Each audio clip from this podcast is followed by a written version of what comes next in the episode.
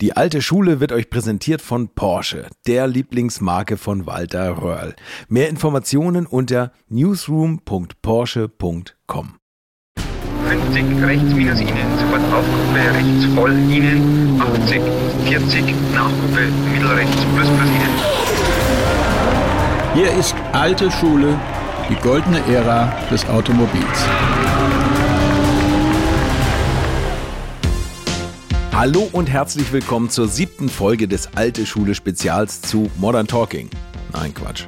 Es geht natürlich wie immer in dieser achteiligen Reihe um Walter Röhrl, dem meiner Meinung nach größten Rallyefahrer aller Zeiten. Fakt ist aber auch, 1984 brachten Modern Talking ihre Debütsingle You're My Heart, You're My Soul heraus und verändert mit ihrem synthetischen weichgespülten Beats die musikalische Landschaft europaweit irreparabel. Walters Umstieg 1984 auf das Audi Allradmonster veränderte europaweit die Paradigmen für Rallyes. Einfach war das für Walter Röhrl anfangs nicht, aber die Ingolstädter Bolidenschmiede leitete für ihn einen fahrerischen Lebensabschnitt ein, der Walters Blick auf den Rallyesport bis heute prägt. Und wieder einmal muss Walter einen eigenen Fahrstil finden, wie schon Jahre zuvor bei Fiat, der ihn nach vorne katapultiert. Aber vielleicht ist Walter einfach nur so schnell gefahren, um vor der Musik von Dida also Dieter Bohlen und Modern Talking zu flüchten. Und das sogar bis auf die eigentlich ungeliebte Rundstrecke. Ich sehe mich hier ein bisschen als, als Botschafter des Rallye-Sports. Ich muss also die Rallyefahrer hier vertreten, damit die Rennfahrer endlich wissen, dass wir Rallyefahrer auf der Rundstrecke genauso gut sind wie sie. Audi, rasante Zeiten unter vier Ringen. Das italienische Intermezzo auf dem Lancia 037 war nach einem glücklich erfolgreichen Jahr schon wieder zu Ende. Deshalb war die letzte Folge auch recht kurz. Das wird diesmal anders. Das sage ich euch hier schon mal vorab. Na gut, irgendwann Mitte 1983 kam ein gewisser Ferdinand Piech, der gesagt haben soll, es ist so teuer gegen den Walter und den Geisdörfer zu fahren, die müssen wir zu uns holen obwohl Walter Audi 1981 mehr oder weniger eine grobe Abfuhr erteilt hatte. Ferdinand Piech schreibt in seinem Buch dazu suffisant, ich zitiere mal, Röll fuhr keinen einzigen Wettbewerb für Mercedes und hatte 1981 sozusagen Ferien. Er trat 1982 für Opel, 1983 für Lancia an, wobei es ihm gelang, die überlegenen Audi stellenweise empfindlich zu ärgern. Um diese Quattro-Überlegenheit gegenüber den konventionell angetriebenen Autos auszudrücken, rutschte ihm einmal der Spruch heraus, da kannst du auch einen dressierten Affen reinsetzen, was einige Wellen schlug, weil es als Seitenhieb auf unsere erfolgreiche Quattro-Fahrerin Michelle Mouton ausgelegt wurde. So war es aber wirklich nicht gemeint. Es war bloß ein Kompliment an die Audi-Technik. Umgekehrt verstand Röhrl es als Kompliment, wenn ich vorerst sagte, es soll ja das Auto gewinnen und dazu brauchen wir keine so dominierende Person wie den Röhrl. Zitat Ende. Diese Affennummer kennen wir ja schon aus einer vorangegangenen Folge. Ich denke, es wird Piech schon geärgert haben, dass es 1981 noch nicht klappen wollte. Aber die Allradentwicklung schreitet unaufhaltsam voran, wie Christian Geisdörfer sich erinnert. Und uns war eigentlich auch klar, dass Zukunft ist Vierrad. Du kannst mit dem Lancia, das ging 83 noch, aber 84 spätestens wird die Geschichte da anders geschrieben. Und da waren Audi aber noch die einzigen, die am Vierrad gearbeitet haben. Peugeot kam ja später, oder? Der Peugeot hat schon dran gearbeitet. Hat, hat er auch dran gearbeitet, aber noch nicht eingesetzt, kam oder? 85 dann damit, Ja, genau. die haben 84 als Testjahr benutzt und kamen dann 85 damit und sind uns gleich schlagartig um die Ohren gefahren. Ja. Ein Konzept, wo jeder gesagt hat, kann nie funktionieren. Mittelmotor, Motor zur Seite versetzt, neuartiger Vierradantrieb und, und, und. ja. Und hat wunderbar funktioniert. Nach den ersten Einsätzen auf Audi Quattro äußert sich Walter vor Helmut Daimels Mikrofon positiv über seinen fahrbaren Untersatz und sieht schon die Konkurrenz im Rückspiegel. Von den Kinderkrankheiten, die haben wir sicherlich los. Auto ist zuverlässig. Jetzt äh, stellt sich nur die Frage, sind wir schnell genug mit unserem Prinzip der Seriennähe gegen die rein konzipierten Rennautos? Das ist jetzt die Frage, die sich beantworten muss im Laufe des Jahres. Damit meinen Sie Peugeot? Jawohl, Peugeot und es kommen dann die anderen Autos wie der Ford oder der Lancia, sind ja alles absolut konzipierte Rennautos. Wir erinnern uns, Ende 1983 testete Walter den Quattro bei der kleinen Köln-Ahrweiler Rallye und legte dabei das Auto unsanft aufs Dach. Das ist ihm natürlich peinlich und eher kein glamouröser Einstieg in das Team seiner einstigen Konkurrenten Stig Blomqvist und Michel Mouton. Christian Geisdörfer trägt die Entscheidung, sich Audi anzuschließen, sehr gerne mit. Und Ferdinand Piech ist nun doch ganz happy, den mehrfachen Weltmeister und Monte Carlo Champion im Team zu haben. Ich zitiere nochmal aus Piechs Buch. Ich hatte dann aber keine Schwierigkeiten mit einer Kehrtwendung, als der Vorsprung durch Technik dahingeschmolzen war. Trotz Superkönnern wie Hanno Mikola, Michel Moton und dann auch Stieg Blomqvist. Als Röhrl 1984 zu Audi kam und gleich auf Anhieb die Rallye Monte Carlo gewann, war unser kurzer bereits in Entwicklung, der Sport Quattro. Diese Aufrüstung war durch die Herausforderung von Peugeot und Lancia notwendig geworden. In seiner zivilen Form war der Sport Quattro auf kürzerem Radstand als der normale Quattro das wohl edelste Performance-Auto seiner Zeit. Zitat Ende. Zu dem kurzen Audi und der teilweisen Verwirrung um die unterschiedlichen Modelle kommen wir später in dieser Episode. Walter nimmt uns an dieser Stelle ein weiteres Mal exklusiv die Fahreigenschaften von Allradantrieb auseinander. Achtung, Sendung mit der Maus für Rallye-Fans von Walter Höchst selbst. Die große Revolution war letztendlich, als dann äh, 1980 der Allrad kam, da vorne war damals in Ordnung. Da waren Allrad Mittelmodal, das war noch die erste nächste Stufe. Ist natürlich kein Thema mehr Kraftübertragung. Du hast vier Räder, du hast einfach Möglichkeit, Kraft zu übertragen. Das war äh, das Entscheidende überhaupt. Allerdings kommt ein bisschen auch der Nachteil des frontgetriebenen Autos, dass die Vorderräder müssen Antriebskräfte und Lenkkräfte übertragen. Und damit ist es beim Frontantrieb und auch eben beim Allrad immer so, dass die Vorderräder eher zur Überlastung neigen, wie eben bei den anderen Systemen, wo die Vorderräder sonst nichts machen müssen, wie Seitenkräfte, Lenkung übertragen. Sonst haben die keine Aufgabe.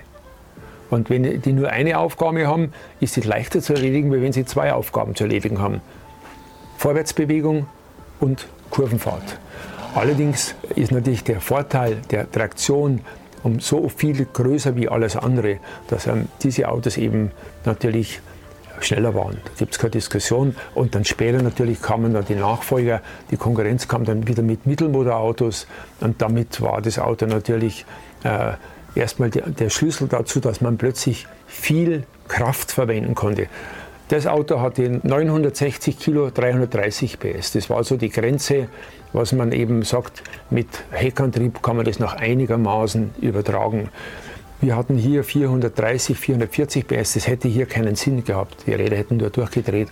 Und das ist auch dann der Grund gewesen, warum das, die Eskalation, dass wir letztendlich zum Schluss beim Pikes Peak Auto 650 PS hatten, das würde mit dem Zweiradauto keinen Sinn machen. Also damals nicht. Heute hat man durch die Elektronik die Möglichkeit, dass man auch bei heckgetriebenen Autos mit 700 PS kann man mit der Elektronik die Kraft so dosieren, dass sie noch einigermaßen äh, gut fahrbar ist. Ferdinand Piech hat es schon vorweggenommen. Walter gewinnt die Monte Carlo Rallye. Mal wieder. Aber der Sieg ist alles andere als geschenkt und das neue Audi-Team sich innerlich noch nicht so ganz grün. Ich für meinen Teil ganz besonders war natürlich überzeugt davon, dass sie uns holen, um mehr Qualität ins Team zu bringen. Wir hatten ja das ganze 83er Jahr bewiesen, dass wir wirklich wissen, was wir machen. Und, das hat aber Roland Gumpert verhindert, ne? Ja. Die Qualität. Und, äh, Roland Gumpert. Der Name taucht in Walters Anfangszeiten bei Audi relativ häufig auf. Logisch, denn Gumpert, der erfolgreiche Audi-Ingenieur, war damals Rallye-Chef. Walter hat ihn noch in Erinnerung, wie der 1982 eigenhändig am Schrauben von Michel Moutons Boliden ist. Hm. Das sollte eigentlich nicht die Aufgabe eines Teamchefs sein. Da ist doch was krumm, denkt sich Walter. Und das ist es auch, wie wir noch hören werden. Roland Gumpert ist trotz seiner inzwischen 77 Jahre immer noch aktiv und mit eigener Firma der Autobranche treu geblieben. 1985 wird er bei Audi von Dieter Basche als Rallye-Teamchef abgelöst und dieser Dieter Basche hat uns noch viel zu erzählen.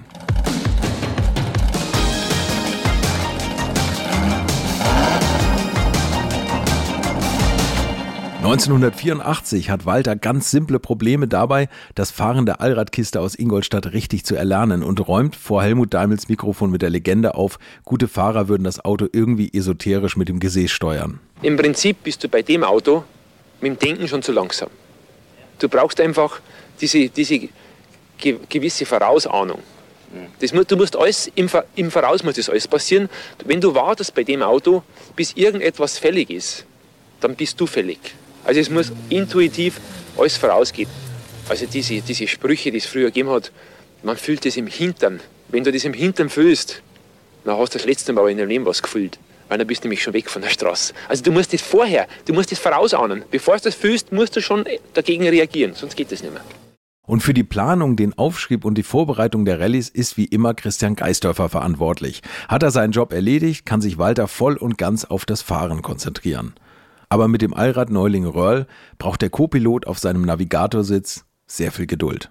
Und dann war natürlich die, die Problematik, A für den Walter mit dem Vierrad zu fahren. Es war eine schwierige Lernphase für ihn, mhm. weil er einfach der Meinung war, diesen Vierrad, so wie der ist, kann man auch ohne Linksbremsen fahren. Und das ging aber nicht. Und äh, erst dann, wie er das akzeptiert hatte, sich damit beschäftigt hat, das natürlich dann auch eine sehr sensible Sache ist, mit dem linken Fuß zu bremsen. Also jeder, der das mal mit einem Automatikauto probiert hat, weiß, von was wir da sprechen. Ja. Und da wusste er also erst sehr schnell und wirklich äh, intensiv lernen.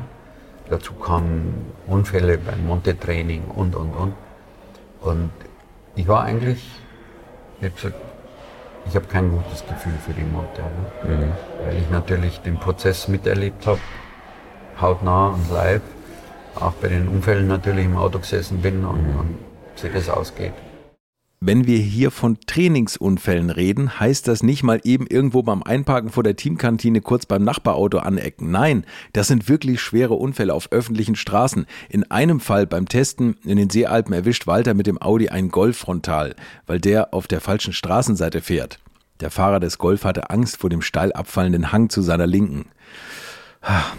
Alle bleiben zwar unverletzt, aber das Trainingsauto ist erstmal futsch. Gleich am Tag drauf setzen sie den nächsten Quattro an einen Telefonmast. Nur ein Blechschaden, okay. Aber wenige Tage später beim Schottertraining verabschiedet sich ein Schwenklager und das Team Röhrl Geisdörfer fliegt fast in die ewigen Jagdgründe, haarscharf stoppend an der Abbruchkante auf wackeliger Kippe. Das alles nagt schon an der Zuversicht der beiden. Sie treten dennoch die Monte an. Und während der Rallye hat er dann immer mehr Vertrauen geschöpft und ich habe gemerkt, es geht jetzt von Prüfung zu Prüfung besser. Mhm. Und äh, war auch noch eine der langen Montes damals. Und dann gab es natürlich am Anfang auch gleich mal den Eklat da, dass der Stick, der ist mit Start Nummer 7 gefahren, andere Reifen gekriegt hat wie wir. Und wir uns das einfach nicht erklären konnten, wie uns der Stick da über zwei Minuten gibt. Stick Blomqvist, ne? Ja. Also das war, also der Master muss sagen, das war der Allradgott. Ja. ja, den galt es zu schlagen, ne? Der war einfach durch seine langjährige Erfahrung auf Frontantriebsautos. Mhm. Ja, er Saab gefahren. Und der hat das Linkbremsen erfunden eigentlich, ne, mit Saab. Das, war der Linksbremserkönig überhaupt. Und der hat, ist dann auch den Quattro schneller gefahren wie der Hanno auf Anhieb durch sein Linksbremsen mhm. eben. Und, und, auch der Hanno dann da eben äh, die Lernphase hatte. Ne? Mhm. Und der Stick ist uns da an die gefahren, das war also nicht mehr lustig. Und bis also der Walter dann durch einen Freund erfahren hat, dass der Stick andere Reifen gekriegt wie wir vom Service weggefahren waren. Warum haben Sie das gemacht? Wir waren mit Stadt Nummer 1 unterwegs ja. und äh, wir waren drei Autos. Mhm. Also Hanno, Nikola, Stick Blomqvist und wir. Moment mal, äh, die Geschichte mit den Reifen kommt gleich. Aber erstmal die Linksbremserei.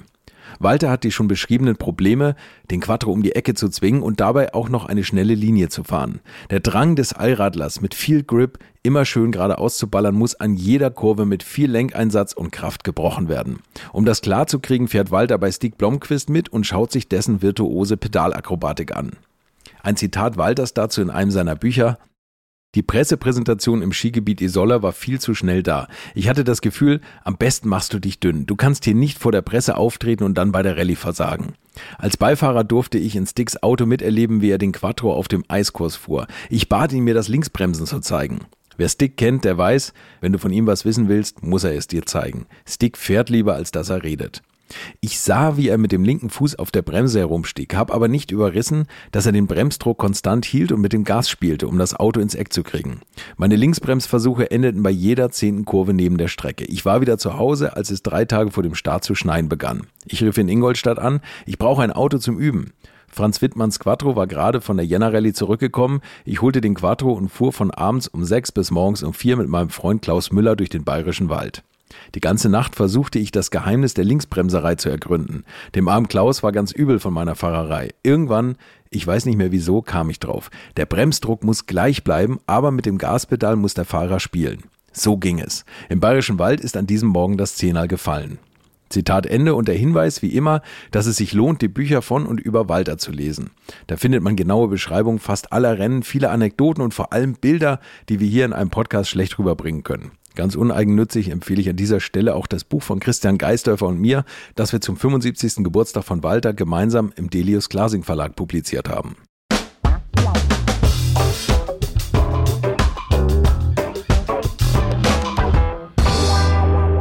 Gut, gut. Aber mal weiter.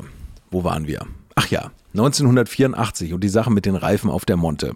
Christian Geisdorfer hat noch sehr wache Erinnerungen an die erste Royal Audi Rallye Monte Carlo. So richtig nach Sieg sieht es anfangs nicht aus. Da ist es in der Regel so, dass du dich im Team besprichst mit Michelin, mit dem Reifenpartner mhm. und die geben dann eine Empfehlung, deine Eisennotenleute geben eine Empfehlung und dann gibt es eine Entscheidung, welcher Reifen gefahren wird kannst du immer noch sagen, ja, wir nehmen jetzt nicht den breiten M&S mit Spike, sondern wir nehmen den schmäleren. Mhm. Aber im Prinzip ist klar, du fährst den M&S mit den normalen Spikes. Ja, ja. Und dann war da eben die, die große, war eine 48 Kilometer Sonderprüfung über drei Pässe drüber in der Chartreuse, zigtausende von Zuschauern.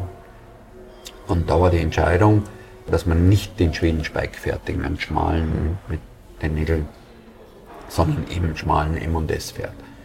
Dann haben sie die Räder draufgesteckt auf die Autos, sind dann ganz normal weggefahren. Äh, dann der Hanno hat Start Nummer 4 gehabt, der ist dann auch weggefahren und dann der Stick ist dann hergegangen und hat dann die schmalen Schwedenspikes da drauf. Und aber vorher hat er die anderen draufgezogen und auch gesagt, ja, ja, wir fahren alle die ja, gleichen. Ja. Okay. Huch, hier muss ich mal in meinen eigenen O-Ton reingrätschen, um noch ein, zwei Dinge zu erklären. Also, die Sache mit der Reifenwahl ist nicht so einfach. Man muss sich vorstellen, dass solche Schneereifen recht dünne Schlappen sind, manchmal mit Nägeln als Spikes. Bei den Rallye-Belastungen auf geschlossener Schneedecke halten die super. Kommt man damit aber auf festen Asphalt, sind die Dinger nach ca. 2000 Metern hinüber. Die nächstbreiteren A3-Reifen sind dann viel widerstandsfähiger auf Asphalt und auch schneller, haben auf Eis jedoch kaum und auf Schnee weniger Grip. Klar, und Rennreifen für Asphalt und Schotter funktionieren eben auch nur genau dort. Im Team hat das keiner verlautet. Ja? Mhm. Und ein Freund von, von Walter sagt dann, der war da dort gestanden und der hat das bis Zufall mitgekriegt. Und ähm, zwei Prüfungen weiter war der dann da am Service wieder und dann hat er sich mit dem Walter unterhalten und hat ihm eben gesagt, sagt er, der Stick ist da mit den Dingern gefallen. Ja, Lärm ist der Walter da den Gumpert angegangen und da war keine gute Stimmung. Nee, da war keine gute Stimmung. Walter denkt noch, dass er schlicht zu blöd sei zu fahren, weil Stick Blomqvist gefühlt viel zu weit vorne liegt. Ein Freund Walters, der unter den Zuschauern ist, nimmt den Audi-Neuling beiseite und bestätigt ihm quasi aus der Sicht von außen, dass Walter deutlich schneller war als Dick auf dem Schnee. Da ist Walter klar, dass Dick die Zeit auf den freien Strecken rausfahren muss. Und das geht nur mit anderen, mit breiteren Reifen. Ich habe nur gehört, hat sich wohl mal ein Mechaniker erstmal geschnappt. Ja, der hat dann gepackt und gesagt, Freund, jetzt sagst du mal, was los ist. Ja. Der hat es dann bestätigt und dann hat er sich den Gumper gegriffen. Und dann hat er mir dann erzählt, im Auto, wir wieder gesessen sind, sagt er, das ist nicht mehr mein Freund. das kann ich mir vorstellen. Stimmt. Walter droht Roland Gumpert damit, den Audi in die nächste Schlucht zu schieben, wenn der nicht die Gleichbehandlung durchsetzt. Und der Gumpert war ja auch gerne mal bei Pirch, damals beim, beim Audi-Vorstand und hat gepetzt. Ja, wir sind Schweden nicht gefahren, weil für uns war dann der nächste Einsatz Portugal. Mhm. Und da bin ich dann mit dem Gumpert zusammengerückt habe ihm also gesagt, mir ist jetzt schon klar, warum Audi nichts gewinnt, ja, weil er überhaupt keine Ahnung hat. Und der Gumpert hat mich dann da beim Pirch auch wieder angeschwärzt. Und dann musste ich beim Pirch antreten und er hat gesagt, na, kannst du mir deine Papiere holen, weil das ist jetzt erledigt. Ja. und äh, habe ich dem, dem Pirch das erklärt. Und äh, er wusste auch, dass ich also das da initiiert hatte, dass der Hanno da gewinnt. Der Pirch hat ja so eine ganz äh, ja, eigenartige Art, äh, mit Menschen zu sprechen und äh, umzugehen. Er spricht eigentlich sehr, sehr wenig. Mhm. Also das ist keine Konversation, so wie man sich das im Regelfall vorstellen. das sind so drei Wortsätze, die dann da kommen. Und dann habe ich ihm das so erklärt und dann hat er sehr aufmerksam zugehört. Eine oder zwei Fragen dazwischen drin gestellt. Und dann bin ich so da gesessen und habe gewartet. was, was sagt. Ja? Das hat also dann eine gefühlte Ewigkeit gedauert, das bis er dann endlich einmal so aufgeschaut hat und dann gesagt hat, Herr Geisterfrau, ja, der Herr Gompert ist Ihr Chef, den können Sie nicht so in die Ecke stellen. Christian und Roland Gumpert vertragen sich schnell wieder, zumal Gumpert eher ins Marketing wechselt und bald von Dieter Basche an der Rallyepiste abgelöst wird. Christian ist dann sowas wie ein Markenbotschafter und versucht später die extrem teuren Sportquattros aus der Homologation für den kurzen an den Mann und die Frau zu bekommen. Naja, damals vermutlich eher nur an den Mann. Ich habe dann ab dem Zeitpunkt mit ihm ein super Verhältnis gehabt. Ich habe dann auch den Verkauf von dem Sportquattro gemacht mhm. und äh, musste ich auch regelmäßig zu ihm, weil die Kunden was anderes wollten, wie er sich vorgestellt hat und so. Okay. Also musste das dann bei ihm immer argumentieren. Ja. was wollen die Kunden? Ja, Weniger zahlen wahrscheinlich. Ne? man primär. muss sich vorstellen, der Sport Quattro, damals ein Serienauto, hat 204.000 Mark gekostet. Doppelte vom Porsche Turbo, ne? Doppelte vom Porsche Turbo. Ja. Eine voll ausgestattete S-Klasse hat keine 100.000 gekostet. ja. das. Und das Auto musste dann unter die Leute gebracht werden. Ja. Und ich habe also diese ganzen super VIPs besucht, bin mit denen gefahren, habe denen gezeigt, was man mit dem Auto machen kann. Die wollten Ganzlederausstattung, andere Farben, ich gab vier Farben. Schwarz, Rot. Grün, Weiß. Schwarz war, hat nur der Pirch. Ah, ja, natürlich. Ja, ja, Autos hat er immer. Schwarz. Schwarzes Klavierlack bei allen seinen Autos, ja. hat man gehört. Ja. Und ähm, das Auto gab es in Rot, in Blau, in Grün und in Weiß. Weiß ja. Ja, ja von Karajan über König von Spanien, Niarchos. Bin mit Den sind überall, überall hingefahren. Ja, ja. Franz Beckenbauer, der große Kaiser, hat auch einen. Franz bin ich gefahren. Ja, und, äh, und äh, kam dann natürlich und gesagt, die nehmen, aber wir wollen Klimaanlage, elektrische Fensterheber, hatte das auch. Ach so, das, das war alles so auf Wettbewerb äh, ausgelegt, ja. Keine Volllederausstattung. Ja, okay. Und, wie man so mitleidig angeschaut hat, habe ich gesagt, Herr Geister, ich habe Ihnen schon mal erklärt. Das ist ein sportliches Auto. Da braucht man so einen Firlefanz nicht. Also ja, der Papier, aber die Kunden wollen das. Ja. Ja. Und wenn so ein Jakos zwei so Autos bestellt und ganz Leder haben will, sage ich, dann bauen wir sie halt in Gottes Namen können.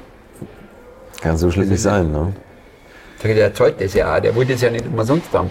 Aber er, er will es halt haben, ja. ne? Ja. Eben, und ich habe im Netz noch einen Audi-Werbefilm für den Sportquattro gefunden. Kostprobe gefällig? Bitte. Der neue Audi Sport Quattro. Ein weiterer Meilenstein in der Entwicklung technisch hochwertigster und enorm leistungsstarker Automobile. Glanzlichter dieses Vollblut-Sportcoupés 225 kW gleich 306 PS Leistung. Eine Spitzengeschwindigkeit von 260 km pro Stunde. Fantastische Beschleunigungszeiten. Von 0 auf 100 km in knappen 5 Sekunden beispielhafte Fahreigenschaften durch permanenten Allradantrieb. Audi Sport Quattro, das kompakte Auto. Das Auto für den im Sport ambitionierten Privatfahrer, aber auch das Auto für den gelassen überlegenen Fahrer. Der Audi Sport Quattro hat ein Hochleistungsfahrwerk mit Einzelradaufhängung und breiten Hochgeschwindigkeitsreifen. Achsen, Radaufhängungen und Bremsen kommen aus dem Rallye-Sport. Der permanente Allradantrieb des Audi Sport Quattro verfügt über insgesamt drei Differentiale. Der Audi Sport Quattro ist mit einem Anti-Blockiersystem ausgerüstet. Der Audi Sport Quattro ist serienmäßig mit einer Servolenkung ausgestattet. Eine Besonderheit ist auch die extrem leichte und dennoch hochfeste Karosserie. Kotflügel, Schürzen und Dach zum Beispiel sind aus hochwertigem, faserverstärktem Kunststoff gefertigt. Neben dem Komfort spielt die Sicherheit eine wesentliche Rolle. Zum Beispiel die modern gestylte Armaturentafel aus flexiblen Polyurethan. Das Sicherheitslenkrad mit einer geschäumten Prallplatte. Die Lenksäule mit Ausklinkelement. Zur exklusiven Komplettausstattung des Audi Sport Quattro gehören zum Beispiel beheizbare Recaro-Sportsitze, grüne Wärmeschutzverglasung, Heckscheiben-Wischwaschanlage, eine hochwertige Stereo-Radiokassettenanlage mit vier HiFi-Lautsprechern. Der Audi Sport Quattro. Eine außergewöhnlich exklusive Konzeption. Ein technisches Spitzenprodukt. Sport Quattro von Audi. Noch nicht ganz auf dem reißerischen Verkaufsniveau eines anständigen Auto-Influencers auf Instagram, aber immerhin. Wenigstens die Mucke hätten sie besser machen können. Für Dieter Bohlen hat es wohl nicht gereicht, obwohl der Sportwagen ja nicht gerade ein Schnäppchen war. Weil es ist ja ein unfassbares Sammlerauto geworden. Ne? Ich, hab, ich weiß noch, als es aufkam mit mobile.de oder diese ganzen Autoplattformen, gefühlt 80 Prozent meiner, meiner jungen Jahre habe ich damit verbracht, nach Autos zu gucken, die ich mir eh nicht leisten konnte. Und irgendwann bin ich auf diesen Audi gestoßen und da hat er, ich glaube, 40.000 Euro gekostet. Den wollte keiner haben. Die haben sie verramscht. Jetzt kann man eine Null hinten dranhängen, ne? Und, und zwar innerhalb von 15 Jahren. Ja. Das ist so unvorstellbar eigentlich, ne? meine, die Autos hatten natürlich auch äh, technische Probleme. Da war ja ein, ein Aluminiumblock und ein Aluminiumkopf mhm. drin. Und äh, damals war man in der Technik halt noch nicht so weit, dass man die Stehbolzen, die wiederum Stahl waren, die, die den Kopf im Block halten, die waren verklebt. In, in Aluminium geklebter Stahl das heißt, hebt halt doch, nicht. Gibt es ja? nicht auch so Kontaktkorrosionsthemen? Und, äh, war natürlich am Anfang hatten die Autos, wenn du länger Volllast gefahren bist, was bei dem Auto natürlich super ging, das ging 270 damals, mhm. hat sich halt regelmäßig die Kopfdichtung verabschiedet. Mhm, okay. Das im Auto ja, bei dem Bremsen Preis. haben gequietscht, weil mhm. Hochleistungsbremse in einem Serienauto ja, musstest immer richtig immer fest bremsen so, und ja. nicht so leicht anbremsen und so. Mhm. Und äh, also da haben wir schon viel Kopf weg gehabt mit dem Auto. Die ersten ja, 50, 60, die waren unheimlich schnell weg und dann wurde es zäh. Also, Wie viele gab es davon? 200? 200, wobei äh, Straßenautos sind nur 154 oder 155 okay. im Verkehr gekommen. Okay. Teil musste man dann äh, zur Ersatzteilversorgung wiederum nehmen, weil natürlich die Vorhaltung nicht so war, wie man das gebraucht hätte. Und ich kenne tatsächlich Leute, die so einen Sportquattro haben und noch heute regelmäßig daran herumschrauben und optimieren. Permanent mit den Problemen an Lenkung, Motor und Getriebe kämpfend. Aber jeder Mensch braucht ein Hobby, gerne auch ein aussichtsloses. Da hat man ein bisschen was zu tun.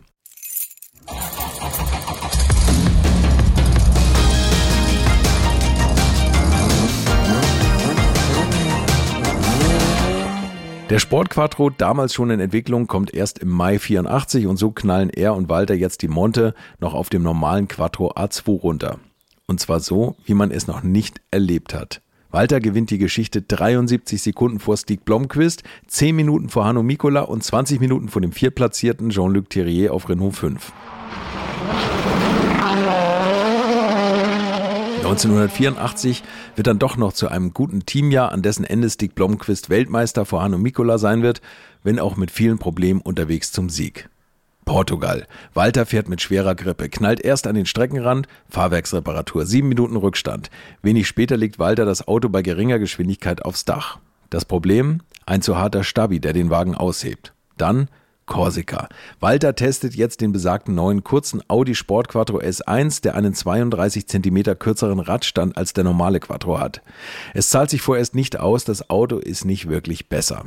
Pierre schreibt in seinem Buch dazu, Zitat, als Rallye-Auto hielt Röhrl allerdings nicht so viel davon und sah sich dann bestätigt. Der kürzere Radstand konnte das Auto nicht wirklich wendiger machen, solange der schwere Motor so weit vor der Vorderachse blieb. Röhrl ist bis heute der Meinung, dass wir uns den kurzen hätten sparen können. Wenn all dieser enorme Aufwand, sagt er, vor allem an Testkilometern dem langen zugute gekommen wäre, hätten wir wahrscheinlich mehr erreicht. Dass Quattro auf Eis, Schnee und Schotter überlegen war, glaubt die Welt ja inzwischen, aber die ultimative Asphaltdemonstration fehlte noch. Der klassische Asphaltwettbewerb ist die Corsica Rallye und 1985 war volle Attacke angesagt. Röll war der Einzige, dem ich das zutraute, also schickte Audi nur ein einziges Auto an den Start. Er hatte getestet wie ein Verrückter und glaubte reif zu sein für seinen Asphaltsieg. Er war unheimlich motiviert, aber schon in der ersten Sonderprüfung riss eine Bremsscheibe. Er rollte ins Ziel der Prüfung und war ganz knapp am Heulen. Ich war dort und tröstete ihn. Später sagte er, wie überrascht er war, dass mir sein Elend näher ging als das Scheitern unseres ehrgeizigen Projekts. Zitat Ende. Jetzt gibt's also doch noch ein bisschen You're my heart, you're my soul, oder? Ah, eher nicht. Ein Problem des Kurzen ist die zu plötzliche Leistungsentfaltung der 450 PS. Außerdem wird die Kiste schnell viel zu heiß, woraufhin der Motor kapituliert. Finito. Übrigens taucht da der Peugeot 205 Turbo 16 auf und Walter schwant schon, dass dies der Endgegner sein wird. Doch dann fackelt der Peugeot bis auf die Achsen ab. Alles auf Anfang. Die Akropolis ist ein technisches Desaster für Audi. Die Motoren und die Elektrik der Quattros mucken herum. Neuseeland fährt Walter mal wieder den normalen langen Quattro, aber auch hier gibt der Motor am Ende auf. Und dann kam die Sanremo Rallye. Eine Erinnerung, bei der Walter nachdenklich wird. Ja, die schlimmste war der Unfall in, in Sanremo, wo ich da an zweiter Stelle hinterm Ari war in der letzten Nacht.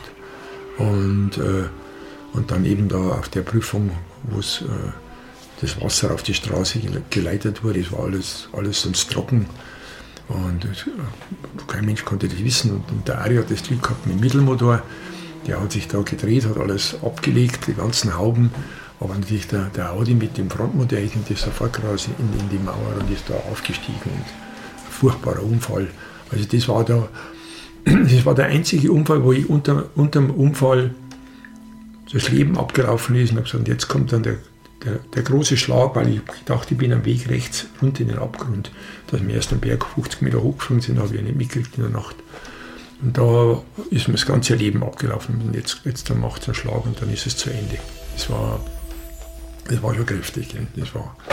Das hast du in Mercedes nicht gehabt, dieses, diesen Lebensfilm. Nein, nicht. Nein, nicht. Nein, das nicht. Das, nicht.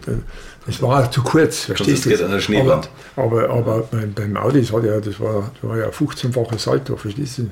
Von 160 da, bis das wieder irgendwann zum Stillstand kam.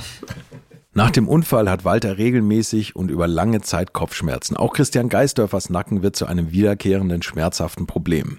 Die beiden sind dem Tod damals nur ganz knapp von der Schippe gesprungen.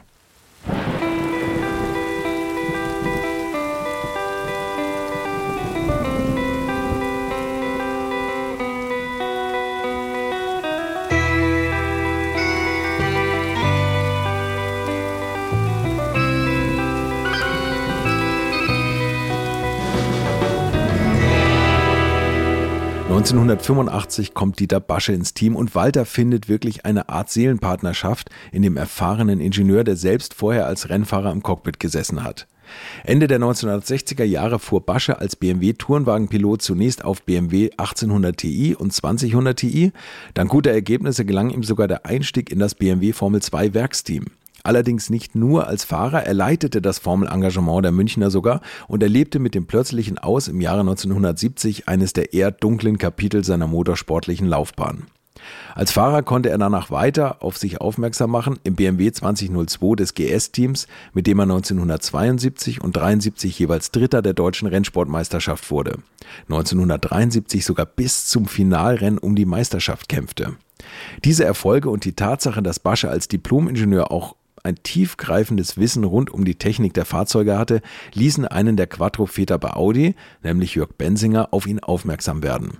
1979 konnte er ihn nach Ingolstadt locken, wo man mit ambitionierten Motorsportaktivitäten der biederen Marke zu einem modernen Image verhelfen wollte. So, jetzt wisst ihr, wer es ist und wie erinnert sich Dieter Basche eigentlich an die ersten Begegnungen mit Walter? Walter Röhrl war mir ein Begriff. Seitdem Audi in die Rallye gegangen ist, habe ich auch ein bisschen Rallye geguckt und da war es ja der, der Walter der große Superstar. Und persönlich gesehen haben wir uns wahrscheinlich mal bei irgendwelchen, auf irgendwelchen Rennplätzen im Rundstreckensport, wo ich vor der Audi-Zeit zum Teil selbst und zum Teil als Ingenieur aktiv war. Mhm. Da werden wir uns irgendwann mal gesehen haben. Also man kannte sich vom Grüß Gott sagen, sagen wir. Ja, und zusammengekommen sind wir halt Ende 84, ich bin Mitte 84 aus der technischen Entwicklung von wo ich für Fahrdynamik zuständig war, haben wir uns nach langem Hin und Her, was denn besser wäre für beide Seiten, bin ich dann bei Audi Sport gelandet. Und das war ja ziemlich gleichzeitig mit meinem Dazustoßen kam, war, glaube ich, der Vertrag mit Walter. Irgendwann zweite Hälfte 84, so habe ich es in Erinnerung. Das mhm. ist lange her. Mhm. Tag und Stunde und bei welcher Gelegenheit weiß ich nicht mehr so okay, genau. Okay, klar. Irgendwann saß man dann äh, am Tisch und irgendwann saß man dann im Auto und irgendwann wurde es dann ganz konkret nach dem Motto jetzt Roadbook schreiben für die Monte Carlo und testen für Monte Carlo auf Asphalt, möglichst auch auf Schnee. Schnee war damals schon äh, nicht immer da, wo man, wo man wollte. Immer nach Obertauern gefahren, statt nach Monte Carlo. Und wenn wir auf die Monte Carlo-Sonderprüfung gegangen sind, da war halt dann kein Schnee, sondern Asphalt. Da reden wir jetzt übrigens nun schon von der Monte 1985. Dieter Basche steigt in das Auto von Walter und das war ein absolutes Aha-Erlebnis. So wie ich jetzt die Stirn hochziehe, sage, aha, das ist ja was ganz anderes oder was ganz Neues, mit Walter zu fahren. Und auf den ersten Kilometern war klar, dass Walter einen völlig anderen Fahrstil hat als die. Es hat sowieso jeder seinen eigenen Stil. Ich bin ja mit Walter, das ist unser, unser Thema gefahren, aber vorher mit äh, Stick Blomqvist, dann mehr mit Hanno Mikula und einige Male auch mit Harald Demuth und mit John Buffum. Und jeder hat seinen eigenen Stil. Aber Walters Stil unterscheidet sich total, während die anderen sich manches ähnelt. Jeder ist, fährt so ein bisschen anders, und, aber er hat seinen persönlichen Stil. Aber Walter ist völlig anders. Jetzt sage ich mal, äh, das ist vielleicht äh, leicht übertrieben, aber er braucht ungefähr 50 Prozent der Lenkarbeit wie die anderen. Kleinere Lenkwinkel, weniger quer, immer den kürzest, absolut kürzesten Weg und mit einer unglaublichen Präzision. In dem Moment, wo ihm eine äh, Sache nicht so ganz gelungen ist, was er auch manchmal vorkam, ist er sofort äh, sehr unzufrieden mit sich und das merkt man dann auch. Kam nicht oft vor, aber das war eine seiner Eigenheiten. Er hat eine unheimliche Anforderung an sich, an seine Präzision, an seine Art, die Dinge anzugehen. Da ist er wieder, der Perfektionist Walter Röhrl. Aber weiter. Das war sicher eines der Geheimnisse seines Erfolges, dass er mit weniger Aufwand an sich und ans Auto unheimlich schnell fahren konnte. Eine unheimliche Fahrzeugkontrolle, eine unheimliche Schnelligkeit. Das war sehr beeindruckend. Man gewöhnt sich natürlich auch daran. Wir sind ja, ja mit Walter wird es wahrscheinlich, ist nicht übertrieben, wenn ich sage, wir sind tausende Kilometer. Bin ich auf dem rechten Sitz gesessen beim Walter. Okay. Einige tausend Kilometer, kommen bestimmt zusammen. Ich bin ja Rallye-Autos nie selber gefahren, Rundstrecke früher schon, aber irgendwie hat man das doch im Gefühl, im verlängerten Rückgrat oder im Kopf, dass man auch vom rechten Sitz mit der Zeit lernt, auch ein Rallyeauto auf den verschiedensten Straßenzuständen gut zu beurteilen, ob es passt oder ob es nicht passt. Und man hat natürlich den unheimlichen Vorteil gegenüber dem Fahrer. Der Fahrer muss ja zusätzlich noch sehen, dass er auf der Straße bleibt und ansonsten versuchen herauszufinden, was das Auto macht und wie es denn besser, wie man es denn besser machen könnte vom Auto her. Und als Beifahrer hat man die Belastung, auf der Straße bleiben zu müssen, nicht, sondern man kann sich in aller Ruhe auf irgendwelche Dinge, die einem gerade mal wichtig erscheinen, konzentrieren. Man kann, ich habe zum Teil nicht lange, denn das kriegt der Kopf nicht geregelt und die Sinnesorgane. Ich habe zum Beispiel äh, schräg drin gesessen, um nach vorne und nach hinten schauen zu können, was ein Auto über die Diagonale macht an derselben Stelle. Oder wir sind mehrfach über die gleiche Stelle gefahren, das ist ja sowieso. Wir haben mal eine Woche auf Le Molinon in, in der Ardèche eine Woche zugebracht. Und dann war es hochinteressant zu sehen, was das Auto macht, wenn man nach hinten guckt an derselben Stelle, die kritisch war von der Bewegung so über die Diagonale oder was das Auto macht, wenn man vorne rausguckt. Und insofern konnte man da schon ein bisschen was beitragen zu, dass das zumindest schneller vorwärts ging. Da waren wir eingeschossen drauf und das haben wir immer mal wieder gemacht. Ganz gut in Erinnerung habe ich noch eine Woche oder zwei Wochen Vorbereitung auf die Sanremo 85 mit dem Derivat oder Evolutionsstufe S1, wie wir sie gesagt haben. Da ist so ein bisschen Verwirrung in der, in der Literatur. Stimmt, ja. Ja. Tja, da gibt's Verwirrung, die ich mal versuche zu lösen. Im Aufschrieb Evo 2 von Reinhard Klein und Wilfried Müller wird das so erklärt. Zunächst einmal müssen wir zwischen den verschiedenen Fahrzeugen unterscheiden. Zur Homologation in die Gruppe B zum 1. Mai 1984 musste Audi 200 Basisautos bauen. Das war die Straßenversion, die nie bei Rallyes eingesetzt wurde. Gleichzeitig durfte Audi durch den Bau von 20 weiteren Fahrzeugen eine sogenannte Evolution homologieren. Diese Evolutionsmodelle waren für den Rallye-Einsatz optimiert und wurden ab der Corsica Rallye 1984 in der WM eingesetzt. Zum 1. Juli 1985 wurde dann eine zweite Evolution dieses Fahrzeugmodells mit zahlreichen aerodynamischen Hilfsmitteln homologiert. Dieser Wagen wurde von Argentinien 1985 bis zum Ende der Gruppe B eingesetzt. Audi Sport nannte das erste Rallye-Auto Sport Quattro und das Flügelmonster S1. Wenn man nach den Homologationspapieren geht, ist die Unterscheidung der Audianer allerdings verwirrend. Laut den Papieren trugen alle drei Fahrzeuge Basismodell Evolution 1 und Evolution 2 den Namen Sport Quattro S1. Das heißt, die Namen Sport Quattro und S1 treffen eigentlich auf alle drei Fahrzeuge zu. Okay, viel klarer ist das jetzt auch nicht, aber ich habe es erwähnt und für die erwähnten Aerodynamikteile zeichnet Dieter Basche verantwortlich. Also ich meine, das Auto, was dann einige Aerodynamik-Anbauteile hatte, mehr Gewicht auf die Hinterachse gebracht hat.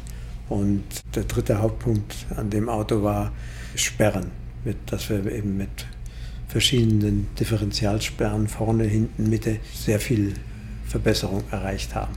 Und die zwei Wochen in Italien einmal in der Gegend irgendwo äh, in so einem Tal, in so einem breiten Tal, was dann irgendwo an der ligurischen Kiste endet. Und da ist eine Asphaltsonderprüfung in der Nähe. Da haben wir eine Woche zugebracht. Und eine zweite Woche haben wir dann zugebracht irgendwo auf Schotter, irgendwo in der südlichen Toskana. Und das ist halt das, was für mich als erstes hochkommt, wenn man an Walter und Audi Quattro denkt.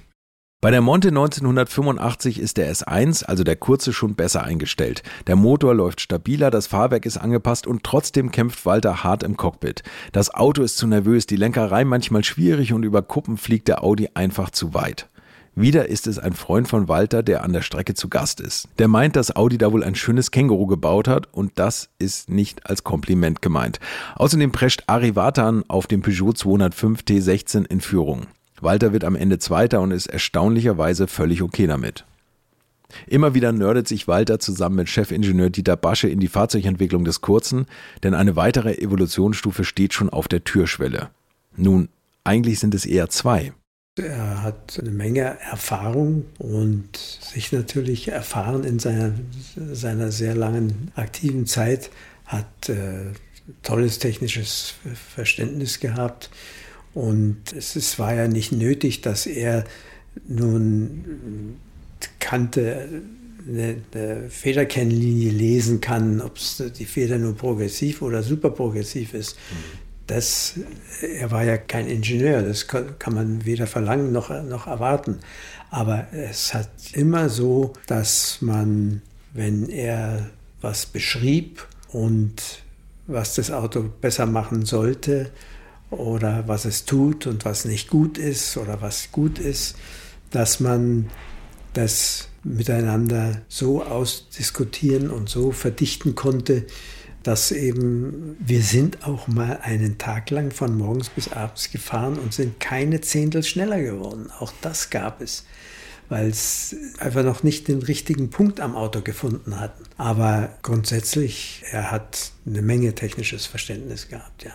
Das war sicher einer der Punkte, ich, das wäre jetzt unfair, das vergleichen zu wollen, aber Stick zum Beispiel hatte nicht das gleiche technische Grund, äh, Grundwissen. Hm. Sowas schreibt man sicher nicht, dass man zwei Fahrer so vergleicht. Ja. Aber mit Walter konnte man halt ja schon technisch ganz hervorragend diskutieren und sprechen.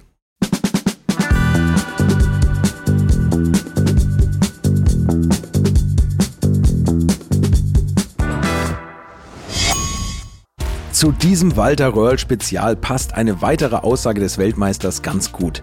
Du musst Leidenschaft und Akribie walten lassen und dann den Mut haben, es auch zu tun. Leidenschaft und Akribie, das trifft auch auf Heinz Bauer Manufakt zu.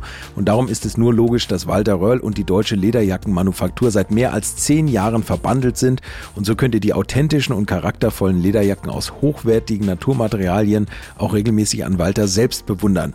Der weiß die Original Cabrio-Jacken von Heinz Bauer zu schätzen, mit eigenem Windschott, Sonnenbrillentasche und aus dem besten Leder, das man für diese Zwecke bekommen kann. Die Jacken werden wie alle Produkte von Heinz Bauer bis ins letzte Detail aufwendig aufwendigst verarbeitet und das nicht irgendwo, wo gerade günstig genäht wird, sondern jede Jacke wird hier in Deutschland gefertigt und von da in die ganze Welt hinaus verschickt. Besondere Kleidungsstücke, die perfekt zur Detailverliebtheit eines Walter Röhrls passen. Ich kann jetzt noch ewig weiterreden, aber am besten schaut ihr euch die Jacken selbst einmal an. Auf der Seite www.heinzbauer.com findet ihr die gesamte Kollektion, könnt die Jacken bestellen und dort findet ihr auch eine Liste der Modehäuser, wo ihr euch direkt von der Qualität der Jacken überzeugen könnt. Und jetzt gibt es noch ein ganz besonderes Special mit dem Gutscheincode in den Shownotes bekommt ihr beim Kauf der Jacke über die Homepage www.heinzbauer.com ein Pflegeset bestehend aus hochwertigem Leinenkleidersack und einem Imprägnierspray dazu. Und hier geht's jetzt weiter mit den 75 Jahren von Walter Röhrl. Und weil ich von zwei Autos auf der Türschwelle sprach, will ich hier nochmal Ferdinand Piech zitieren. 1985 waren wir endgültig in der irrwitzigen Spirale von immer wilderen Autos, in den Medien bereits Monster genannt. Die ultimative Version unserer Sport Quattro hieß S1. Er erlebte seine Sternstunde mit dem Sieg bei der Rallye Sanremo 1985. Röhrl in der Form seines Lebens auf dem feuerspuckenden 500 PS Quattro, etwas Aufregenderes kann man im Motorsport nicht mehr erleben. Trotzdem, auch der kurze Sport Quattro war aus der Serie abgeleitet und musste früher oder später den puristischen Mittelmotorrennern unterlegen sein. Ganz klammheimlich und leise ließ sich parallel dazu einen Mittelmotor-Zweisitzer entwickeln. Er war noch frecher als der Peugeot 205 T16, hatte einen tieferen Schwerpunkt und hätte im Endeffekt neben idealer Straßenlage ein Leistungsgewicht von 1,6 Kilogramm pro PS bringen sollen. 600 PS bei knapp unter 1000 Kilogramm Wagengewicht. Der Prototyp wurde aber schon auf dem Weg zur ersten Testfahrt in Österreich von einem Fotografen erwischt, offensichtlich nach einem Hinweis. Ich ließ die Fahrt sofort abbrechen und den Wagen zurückholen. Röll erfuhr davon und schaffte es sehr inoffiziell, das Auto an der Grenze in Salzburg zu übernehmen.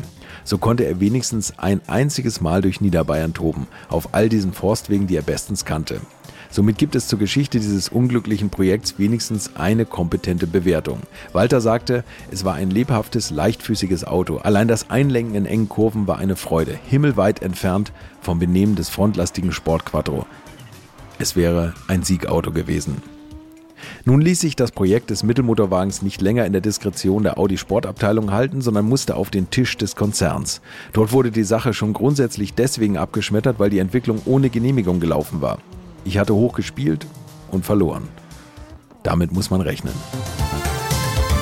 Ja, so kann man auch mal schnell eine komplette Entwicklung abwürgen. Aber Audi hatte noch genug Verbesserungspotenzial im Sport Quattro S1 und schraubt dann an der Evolutionsstufe 2 des Kurzen herum.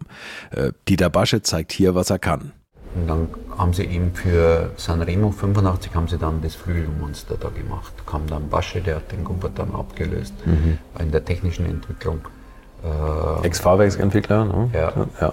Selber Rennfahrer, der wusste, von was er redet. Okay, ja.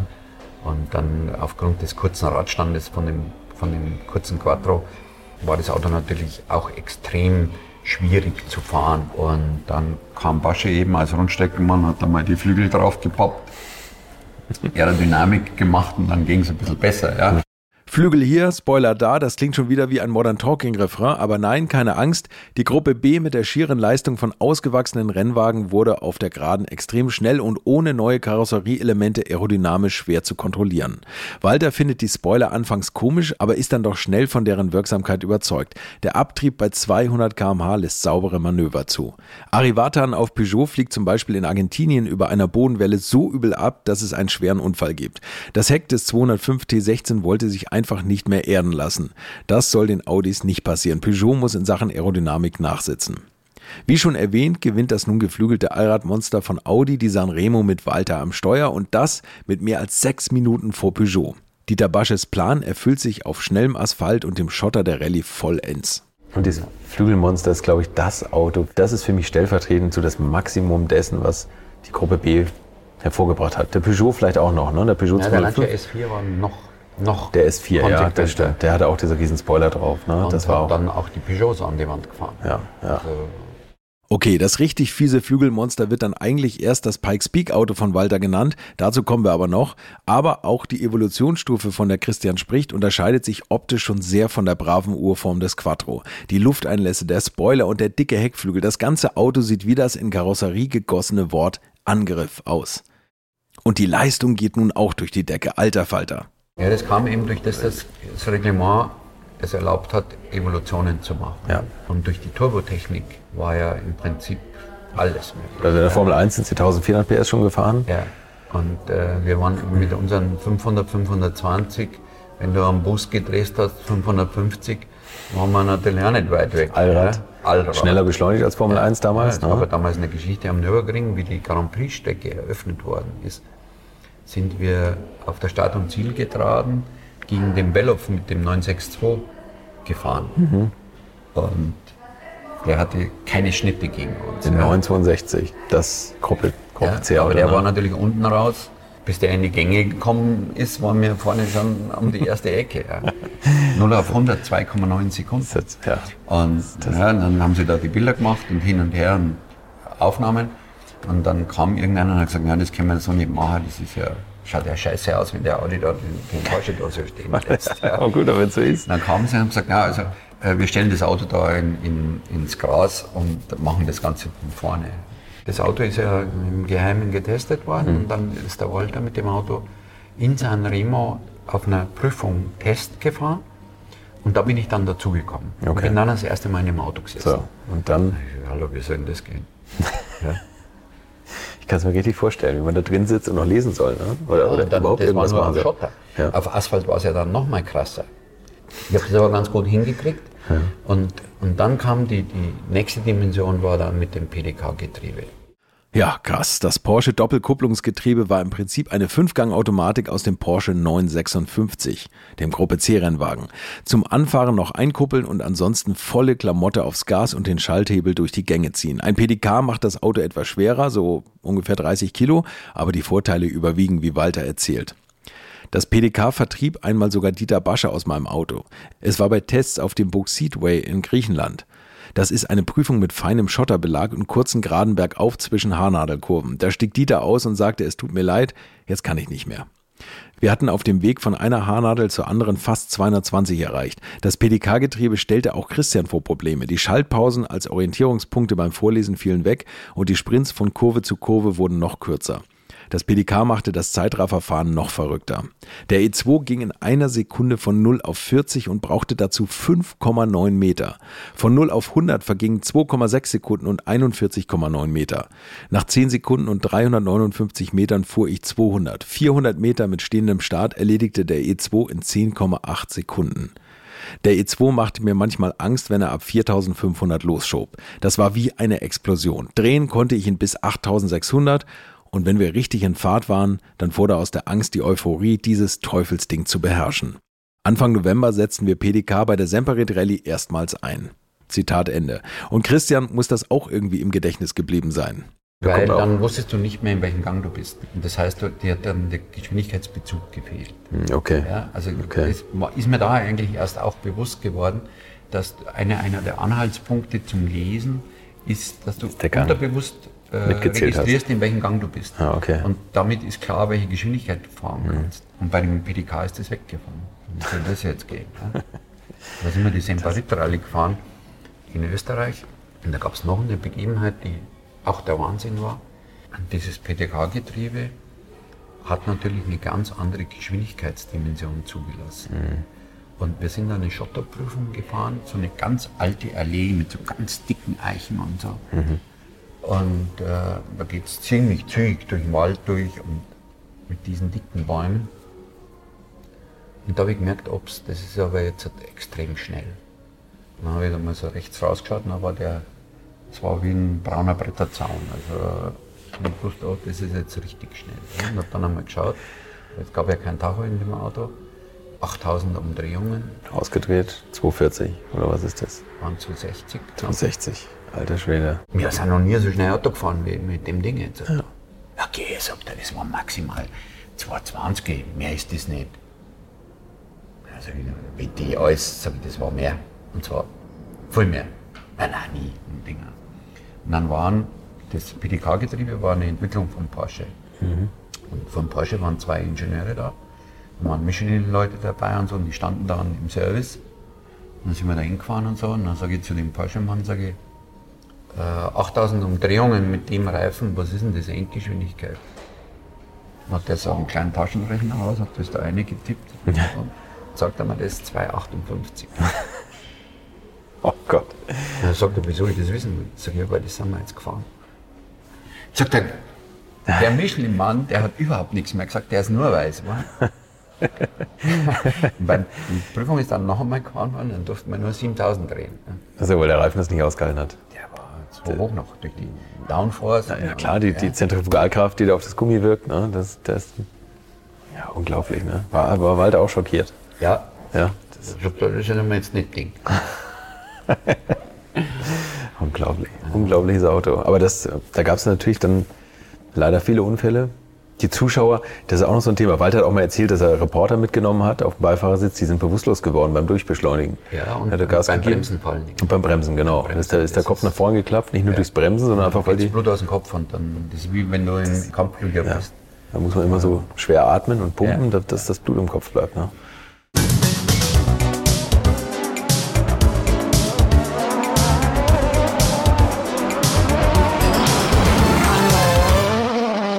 Wir kommen zum Jahr 1986. Die Musik von Dieter Bohlen klingt noch immer genauso wie im Jahr zuvor. Die Transistoren des Keyboards verdrehen bei Atlantis is Calling SOS for Love gelangweilt ihre nicht vorhandenen Augen und laufen aus Frust heiß. Ein wenig Frust ist im dritten Jahr von Walter Rölls Engagement bei Audi auch zu spüren, obwohl es eigentlich gut startet. Die Monte ist insoweit erwähnenswert, dass Walter im Flügelmonster und auf Slicks noch bessere Zeiten auf Eis hinlegt als die Konkurrenz mit Spikes. Aber dann hat er öfter Pech mit seinen anderen Reifen und der Motor läuft auch nicht so, wie er soll. Vierter Platz, Teuwon gewinnt. Und Walter erzählt auch Helmut Daimel was dazu ins Mikrofon. Nachdem was passiert ist mit den zwei Reifenschäden, mit 19 Minuten war mir klar, dass auf den normalen Wege des Fahrens keine Verbesserung nicht mehr gibt, sondern man kann nur warten, ob die anderen Probleme kriegen. Wenn nicht, kann man sauber die Sache zu Ende fahren. Wie steht's da mit der Lust am Fahren noch? Sicherlich ist es viel einfacher, Motivation zu finden, wenn man um den Sieg fährt, wie wenn man um den fünften Platz fährt. Aber auf der anderen Seite ist es so, dass ich sage, dafür hat man jetzt ein viel ruhigeres Leben. Es ist nicht so ein großer Stress. Normalerweise wird man jetzt nervös und als Fünfter fährt man da locker dahin. Und dann kommt das Portugal-Desaster. Was war da eigentlich los? Christian Geisdörfer schüttelt noch heute darüber den Kopf. Die Gruppe B-Autos waren so verdammt schnell und die Zuschauer so verdammt leichtsinnig.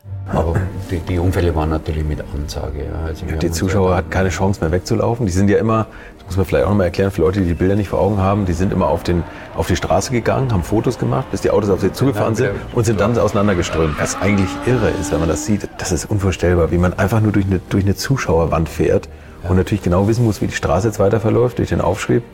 Aber äh, dass das so lange eigentlich gut gegangen ist, war schon ein Wunder. Und dann kamen aber diese Autos, die beschleunigt haben, dass alles zu spät war. Ja, ne? wobei die, die Top-Leute hatten eigentlich mit Zuschauern keine Unfälle. Das große Problem war so die, zweite die hinteren, Riege, ne? Ja. die sie mit viel Geld solche Autos gemietet haben Mhm. von, von Werksteams. Äh, und dann kam es eben da zu dem Mega-GAU da in Portugal, auch der Santos, Genau, ja. zweiter Mann. Der ist vorher noch nie mit dem Auto gefahren. Die haben das Auto gebracht, der ist da einmal um den Block gefahren und ist dann die Rallye gefahren. Mhm. Und verliert das Auto in, in einer Welle und versetzt in die Zuschauer rein, die haben überhaupt keine Chance gehabt. 33 Zuschauer getroffen, ne? drei Tote. und, und zig Schwerverletzte. Und, und dann ist es natürlich zum Eklat gekommen, weil der Veranstalter wollte, dass wir da, das war eine Prüfung, die ist dreimal gefahren worden. Es waren drei Prüfungen hintereinander, das war wie so ein großer Kreis. Und dann war nach der ersten Runde war Pause und dann bist du das nochmal gefahren, wieder Pause und dann noch einmal. Und da waren im Wald drin gestanden, was weiß ich, 350.000 Zuschauer. Und äh, die wollten also die Rallye da nicht abbrechen und wollten uns also zwingen, dass wir da, wo die Toten waren und so, dass wir da wieder Nochmal rumfahren. Ja. Und dann war eigentlich schnell klar unter allen Fahrern, dass man das nicht macht. Und das war das einzige Mal, wo ich das auch erlebt habe, dass alle Fahrer, also da gab es ja A- und B-Kategorie-Fahrer, mhm. dass die zusammengestanden haben und gesagt haben, das machen wir nicht. Also unser und wirklich Vorschlag war, keiner ausgeschert. Keiner ausgeschert. Ja. Äh, unser Vorschlag war, wir fahren äh, im Park Fermé und Restart war abends um 10 Uhr, mhm. ursprünglich so auch geplant. Und wir starten um, abends um 10 um dann die, die Rallye fortzusetzen. Mhm. Der Veranstalter hat das nicht akzeptiert. Und dann haben wir alle gesagt, okay, dann hören wir auf. Hören wir auf. Konsequent. Und Audi reagiert ebenso konsequent, vielleicht etwas zu hart. Ferdinand Piech schreibt in seinem Buch auch etwas zur Situation damals. Wir machten weiter mit dem kurzen Quattro. Inzwischen hatte die unglaubliche Sinnlichkeit des Rallye-Sports, wenn er auf diesem Niveau betrieben wird, die Fangemeinde explosionsartig anwachsen lassen. Vor allem in den südeuropäischen Ländern führte das zu einem enormen Sicherheitsrisiko. Als es in Portugal 1986 zu einem Unfall eines Ford-Privatfahrers mit Toten unter den Zuschauern kam, trat das Audi-Team mitten im Wettbewerb ab. Für uns bedeutete es das Ende der Eskalation an Motorgewalt und den Verzicht auf weitere Teilnahme. In der Folge war diese Art von Reglement auch für die Sportbehörde nicht mehr tragbar. Es kam zu einer völligen Abrüstung in Richtung Seriennähe. Gruppe A. Da ließ Audi sogar die Direktionslimousine Audi 200 Quattro noch laufen und wurde mit einem Doppelsieg in der Safari Rallye belohnt. Die Mission war damit mehr als erfüllt. Wann immer man heute vom Ergebnis einer großen Rallye hört, egal welche Marke, egal welcher Fahrer, der Siegerwagen hat in jedem Fall Allrad. Alles andere ist gar nicht denkbar. Um das zu beweisen, waren wir vor gut 20 Jahren angetreten. Ein schönes Schlusswort von Piech, was er da Anfang der 2000er Jahre schreibt, aber am Ende sind wir natürlich noch lange nicht.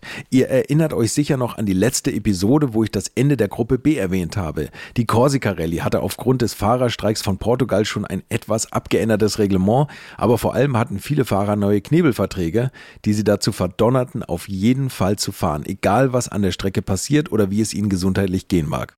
Auch Lancia unter dem berüchtigten Fiorio ist damit von der Partie. Gibt es auch eine Geschichte jetzt, ich habe es auch nicht gewusst gehabt, der Teuwonnen, wie der bei Lancia diesen S4 gefahren ist und in mhm. Korsika dann tödlich verunglückt ist. Mhm. Der, hatte, der Fiore hatte aufgrund dieses Vorkommnisses in Portugal die Fahrerverträge geändert. Und äh, also strikte Weisungsbefugnis und, und, und. Und wenn aus irgendeinem Grunde äh, nicht gefahren wird, verliert man die komplette Jahresgage. Das war oh, okay. Okay. Äh, die Penalty in dem mhm. Vertrag drin. Das war Bestandteil des neuen Fahrervertrages. Und darum ist der Teuwonen in Korsika trotz seiner Grippe gefahren. Man musste auch mit Krankheit fahren. Ja. Also, okay. Und hat es mit dem Leben bezahlt. Henry Teuwonens Wagen explodiert und brennt aus. Kurze Zeit später ruft Cesare Fiorio bei Walter an und fragt ihn, ob er nicht wieder zu Lancia kommen möchte. Walter lehnt ab, obwohl er weiß, dass seine S1-Kanonenkugel nun Geschichte ist und sich vieles verändern wird. Das Ende der Gruppe B ist zum 1. Januar 1987 besiegelt und schon Mitte 1986 überlegen die Ingolstädter, wie sich aus den Mistbonbons formen lassen. Die Gruppe A, Seriennähe, zeigt sich am Horizont. Nicht gerade eine Sonne in den Augen der Rallyefahrer wie Walter Röhrl und Christian Geisdörfer. Und da sind Sie Taxi gefahren beim Audi 200? Das dann und das, äh, war, das war nach Ende der Gruppe B, ne? das stimmt, da kam ja noch das, der große Knall. Ja. in Griechenland, ja. wo ja. wir den kurzen gefahren sind, wo mhm. ich gesagt habe, das wird nie funktionieren. Mhm. Irgendwie ist 1987 die Luft raus. Die Sponsoren jammern, dass der Sport nicht mehr attraktiv für sie ist und die Hersteller müssten kostenintensiv 5000 Fahrzeuge vorweisen, um die Homologation zu bekommen. Aus Audis Fahrzeugpalette bleiben da nicht mehr viele Kandidaten übrig. Walter ist, na, sagen wir mal, damals unzufrieden und auch Modern Talking glimmt nur leicht mit der Schnulze We Still Have Dreams in den Charts herum. Aber Walter hat auch noch welche. Also Träume. Aufgrund der Unfälle Gruppe A eingeführt wurde, bin ich Monte Carlo gefahren mit dem 200 gesagt, na Herrschaften, das hat mit dem Rallye-Fahren nichts mehr zu tun. Das ist du, von 540 PS auf, auf, auf 230 PS, das und da haben mich die Audiologe gefragt, ob ich äh, Lust habe, die Rennautos zu entwickeln. Der Rennserie 88, IMSA 89, V8 90. Mhm. Und das war, das war eine sehr interessante Tätigkeit. Es hat mir mindestens so viel gegeben wie damals wie früher das Rallye-Fahren, dass die Autos sofort in diesem Jahr alles gewonnen haben. Der Hans wurde damals sofort Meister, also 90, war vorher äh, 88 ist alles gewonnen worden in, in Amerika mit der IMSA. Also das war, war eine interessante Zeit. War zwar hart da drunten im Winter immer da in, in, in Frankreich rumzukugeln, aber hat auch die Vorteile gehabt. Ich habe sehr viel Radfahren können im Winter und bin im Frühjahr heimgekommen, schon mit 5000 Kilometer oder was in, in den Beinen. Das war, war, war gut. Und wollte aber, ich wollte im Prinzip keine Rennen fahren, aber das hat sich natürlich nicht vermeiden lassen. Ich gesagt, sie haben die Autos entwickelt, hat der Herr äh, Dr. Piech gesagt, dann müssen sie ja fahren. Und, und, da war die einzige Motivation halt immer, dass ich halt den Rennfahrern zeige, dass die Rallyefahrer schon auch kennen. Ne? Also mindestens einer kann es. die Rennfahrerei. Das war schon schön, ja, weißt ja. du, den, die, die, die an der Nase ein bisschen rumzuführen. Walter fährt die Monte mit einem riesigen Audi 200. Er fühlt sich nach eigenen Aussagen an seine erste Opel-Zeit mit der Kommode erinnert. Geschmacklich fragwürdig, untermotorisiert, Taxi-Look entfiel. Absolut ungeeignet. Dennoch erinnert sich Walter, dass das fahrerisch wieder einmal eine Underdog-Herausforderung war die trotz allem ihren Reiz hatte. Die Allradler von Lancia gewinnen, obwohl damals gemunkelt wird, dass Fiat gar nicht die 5000 geforderten Fahrzeuge auf dem Hof stehen hat. Audi will nicht protestieren, Achim Warmbold, damals Teamchef von Mazda, tut es und wird abgeschmettert. Schlechte Laune macht sich breit. Dieter Basche sieht das alles sehr gelassen. Es führte einfach an dem 2000, 200 Quattro kein Weg vorbei, weil er halt eine Gruppe A-Homologation hatte von der Stückzahl her. Ein Auto, was auch nach Gruppe A zu homologieren war oder wurde, war das Coupé, aber eben nur mit dem Saugmotor, mit dem 2,2 Liter oder 2,1 Liter Saugmotor. Und obwohl das Auto groß, schwer und natürlich für, für alles andere gedacht war, war es halt dank Quattro und einer guten Hinterachse und allen möglichen Feinheiten, auch Aerodynamik sicher. Wir haben keinen ganzen Tag gebraucht, um zu wissen, sagen wir so, wir haben uns dann schon noch, wir haben es uns schon schwer gemacht. Wir sind schon mehrere Tage und alles Mögliche gefahren. Aber äh, der, der Turbomotor hat halt, hat halt immer für die besseren Zeiten gesorgt. Ne? Deswegen hatten wir gar keine Wahl, als wir gesagt haben, also okay, jetzt wird halt Gruppe A gefahren. Wir müssen das machen. Wir können jetzt nicht einfach alles hinschmeißen, sondern wenn es eine Umstellung mal gibt, dann dauert das ja ein bisschen. So lange wollen wir Gruppe A fahren. Und dann war halt das das Ergebnis von Fahrversuchen, gerade auch mit Walter, dass dann diese Limousine genommen wurde. Und so schlecht war man ja gar nicht in der Gruppe A. Ich meine, mit ein bisschen mehr Glück hätten wir sogar manchmal gewinnen können. Wir haben, wie war denn das? In Monte waren wir, haben wir schwer Pech gehabt, mal mit Reifenwahl und auch mit Reifenschaden. Sonst wären wir wahrscheinlich besser geworden. Ich weiß die Ergebnisse schon gar nicht mehr im Detail. Sind wir da mit dem Gruppe A-Auto Dritter oder Vierter geworden? Aber grundsätzlich war das natürlich kein Rallye-Auto. Es war halt ein Gruppe A-Auto, was und, und allerdings für die Safari war es nun wirklich geeignet, geeignet ja. weil es da nicht geht, um, um darum geht, ein Auto, um möglichst schnell eine kurze Sonderprüfung Bestzeiten zu fahren, sondern das Auto über die Distanz zu bringen und die hohen Geschwindigkeiten mit vernünftigen Verbräuchen zu realisieren und äh, da haben wir uns von Anfang an ausgerechnet und haben auch äh, uns entsprechend äh, intensiv darauf vorbereitet. Aber das war ja ein der Walter ist dann gefahren, mehr oder weniger begeistert. Oh nein, Safari, Walter, Afrika. Verdammt, ich glaube, wir wissen alle, was Walter Röll damals von Safaris hält. Du fährst entweder erster Gang über solche Storne oder sechster Gang Schnurgras. Das sind die größten Arschlöcher auf der ganzen Welt, die wo die Rennen. Und ich bin das Oberarschloch höre ich da etwa Frust heraus. Walter ist aber natürlich Profi und Basche sehr Afrika erfahren. Ich bin mit Walter nicht auf ganz harten Schotter unterwegs gewesen. Insofern kann ich das schlecht beurteilen. Aber ich weiß natürlich, dass seine Einstellung und seine Meinung war, das Auto muss man ja über die Distanz bringen. Das ist ja völlig, das ist ja grundsätzlich sehr richtig, was er, was er sagt. Auf der anderen Seite kommt dann natürlich eine bestimmte Gelegenheit wieder zurück, wenn Sie das ansprechen. Er war sehr, sehr ungern, um es mal so zu formulieren, in, ist er in Afrika gefahren.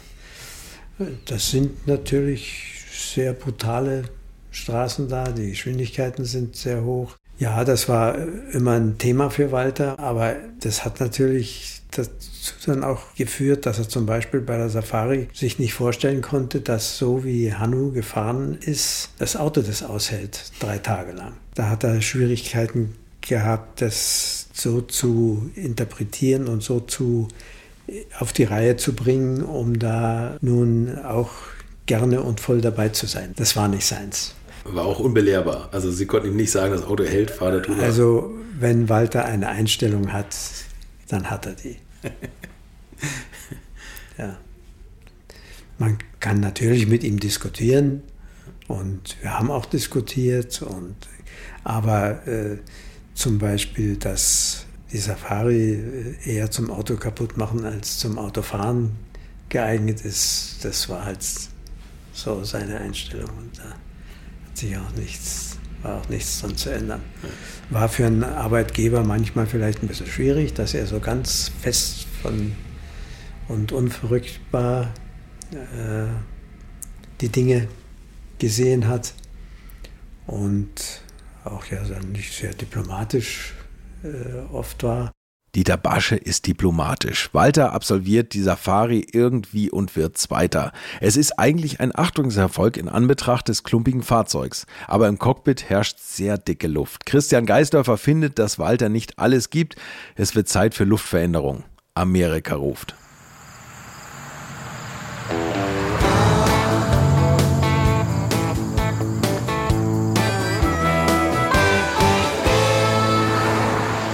Das Pikes Peak International Hill Climb oder The Race to the Clouds ist Bergrennen in Colorado, 20 Kilometer mit 156 Kurven, die Landschaft der Rocky Mountains. Michel Mouton war schon dort, hatte viel Spaß und am Ende 60.000 Dollar Preisgeld bekommen.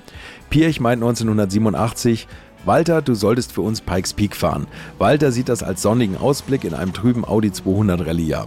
Zudem startet Walters Lieblingsrallye-Gegner Peugeot. Walter will gewinnen, auch wenn es das Preisgeld nur noch für einheimische Fahrer gibt. auch wieder so eine tolle Regel. Arbeitsgerät ist ein Sport Quattro E2, ein Monster mit mehr als 600 PS bei 1000 Kilogramm Gewicht, kleineren Bremsen und riesigeren Flügeln. Der stärkste S1 aller Zeiten betritt die Bühne. Wir sind ja ein paar Mal Pikes Peak gefahren, zweimal war ich dabei. 86. 86 ja. Mit Babianza mhm. und 87 dann mit Walter. 86, das war ein praktisch das Rallye-Auto von 85 mit ein paar, schon natürlich mit ein paar Verbesserungen. Natürlich hat man versucht, Gewicht zu sparen. Man muss, wenn man da 25 oder 30 Kilometer Berg hochfährt, braucht man ja vieles nicht, was in einem Rallye hat. Es war schon ein leichtes Auto und es hatte auch einen anderen Turbolader und andere Goodies dran. Und es hat ja auch gereicht zum Gesamtsieg mit dem Bobby. 87 war ja eine andere Nummer, weil der Peugeot mit zwei Autos kam. Drei. Und ich meine, das Mittelmotorauto war ja nun bekannt äh, gefährlich. Ja. Wir hatten Respekt, aber die hatten auch Respekt. Und dann haben wir äh, allerdings nochmal uns richtig äh, angestrengt und haben das Auto so optimiert, dass es dann eben gereicht hat. War halt unheimlich spannend, aber das war auch ein Verdienst von Walter, der bei Big Sieg gegen Peugeot gegen Ari Vatanen, ich meine, da braucht man nicht reden, wer was Vatanen für ein Fahrer war. Das war schon so ein, man sagt immer, Walter ist der Größte. Aber die waren schon auf einer, auf einer Ebene, würde ich, mal, würde ich mal sagen. Genau, Walter will es Ari Vatan zeigen und Peugeot schielt angespannt auf die Aerodynamik des Audi. Da haben wir halt dann nochmal richtig, da wurden dann eigentlich nur die Minimumbremse, die es brauchte, neu gemacht. Da wurde die Kühllufteinlass übers Nackertakt im ganzen äh, Dach und Sprühwasser haben wir übrigens äh, nicht benutzt, weil äh, da gab es ein paar Sachen, die hätten aus dem Ruder laufen können. Wir haben die Wasserkühlung vom Wasserkühler haben wir nicht in Betrieb genommen. Wir so, konnten okay. sie in Betrieb okay. nehmen, wir haben es aber nicht im Wettbewerb nicht getan. Genauso wie wir nicht ohne Lichtmaschine gefahren sind. Wir haben Versuche gefahren, ausführlich Versuche gefahren und hätten äh, Pikes Peak also locker ohne Lichtmaschine fahren können. Hm. Aber das waren äh, so Sachen, die haben wir dann eben doch nicht gemacht. Genauso wie wir sicherheitsmäßig auch versucht haben, immer wirklich uns einigermaßen auf die sichere Seite zu legen. Wenn ich denke, was passiert wäre, äh, ist ja mal am Start zu einer Sonder, irgendwie auf einer Verbindungsetappe oder beim Start oder Kolonne steht nach einer engen Kurve, lange Rede, kurzer Sinn, da irgendeiner von den Kollegen ist dem Stick hinten ins, ins Auto gefahren. Wenn das ein, ein Lancia oder ein Peugeot gewesen wäre, ich weiß nicht. Es noch einen großen Feuerball gegeben. Ja, und äh, bei uns konnte man noch die, die Türen aufmachen. Und die Tanks waren sowieso Flugzeugstandard, Militärflugzeugstandard.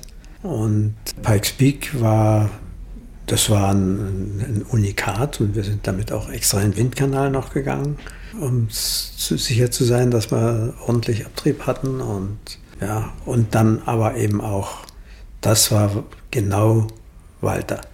Rennen fahren auf Schotter. Das, das war dem Walter auf den Leib geschrieben, das Rennen. War unheimlich spannend, weil wir ein technisches Problem uns dann eingefangen haben, irgendwann im Laufe der ganzen Tests. Ja, und es gibt echte Probleme und zum Testen nur ein kleines Stück Straße, was die Audi Crew auch nur kurze Zeit nutzen darf.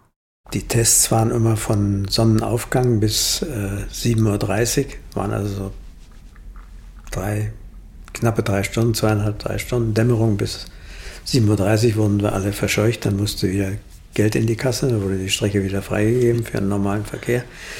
Und dann haben wir uns mit der Ladersteuerung, das Umluftsystem, wie wir es genannt haben, was den Lader immer auf Drehzahl hielt, haben wir uns ein elektrisches Problem eingefangen und waren am Verzweifeln, weil der Ladedruckaufbau eben nicht mehr funktionierte im letzten Test. Und so wie Peugeot Flügel eingeflogen hat äh, und zum Schluss so ein Doppeldecker oder ein Drei, Dreidecker ja, gefahren sind dann im Rennen, so haben wir auch noch einen Elektriker mit ein paar Teilen einfliegen lassen und haben das dann einfach, konnten es ja nicht mehr probieren. Wir sind zwar noch auf der, haben ein, ein flaches Stück Straße uns vom Sheriff zuweisen lassen, um ein paar Beschleunigungsversuche zu machen.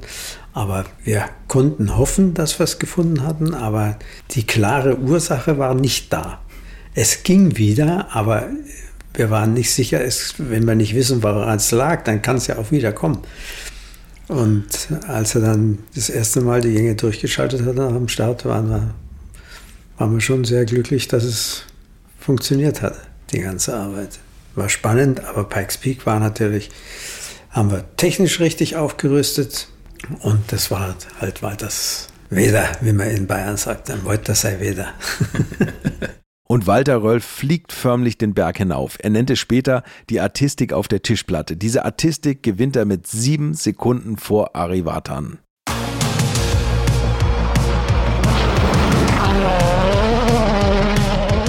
Hinten habe ich gesagt, Gott sei Dank, das war ein ganz wichtiger Punkt in meinem Leben, das muss man erlebt haben, dass man da mit 220 er Schotterstraße auffahrt. Von der Straßenkante geht es wie von der Tischkante ohne alles 400, 500 Meter ins Nichts mit einem Auto, das jenseits von 600 PS hat. Zu jedem Zeitpunkt kannst du mit dem Gasfuß irgendwas verkehrt machen. Ein Auto, das damals äh, das erste Rallye-Auto war, wo man ein bisschen Abtrieb versucht hat zu machen mit den Flügeln. Das war also unheimlich toll und ich muss sagen, ich habe es im, im, Fahren genossen und habe aber auch noch mehr genossen, die Aufnahmen nachher von, vom Hubschrauber zu sehen, wie toll das Auto da wie auf Schienen den Bergen aufgefahren ist. Also das war sicherlich schon der Gipfel, was man mit so einem Auto äh, hat machen können. Dieter Basche ist übrigens froh, dass Walter überhaupt losfahren konnte. Ganz klar war das nämlich nicht. Der Fehler am Fahrzeug ist wohl bis heute nicht ganz verstanden. Ich habe ganz normal unten am Start gestanden. Es gab einen Hubschrauber von einer ganz armen Familie, irgendwie Verlegerfamilie aus mitten in Amerika. Ich weiß nicht mehr, wie sie geheißen haben, die ein halbes Dutzend Quattro im, und Sportquattros im Haus hatten. Und, äh, und die sind mit Filmleuten äh, immer auf und ab geflogen. Wobei zum Teil auf der großen Höhe, wo sich das Ganze ja abspielt, der Hubschrauber Mühe hatte, hinterherzukommen. Mhm.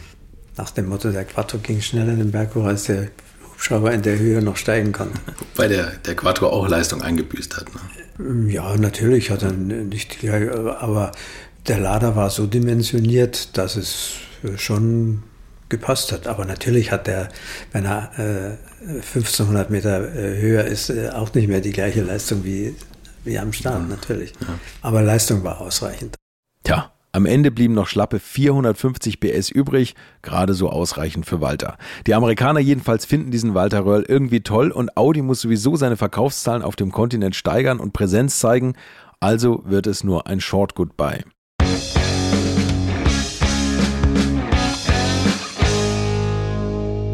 Aber irgendwann muss der ganz große Abschied kommen, der nämlich von der Rallye.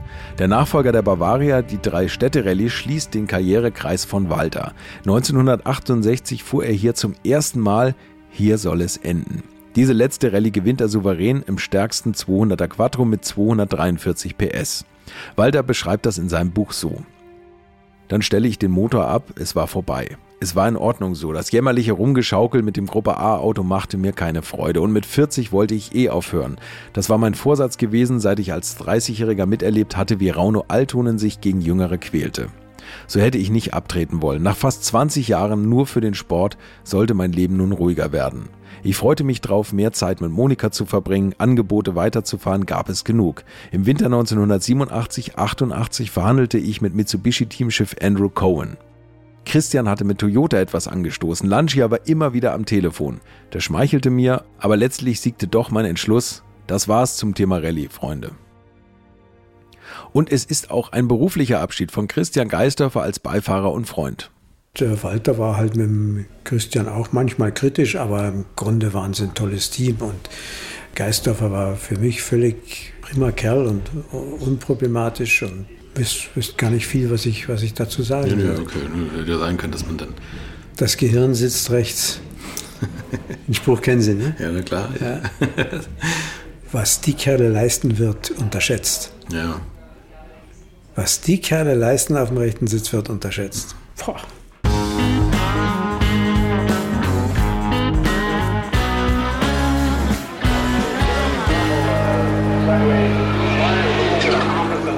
So bad.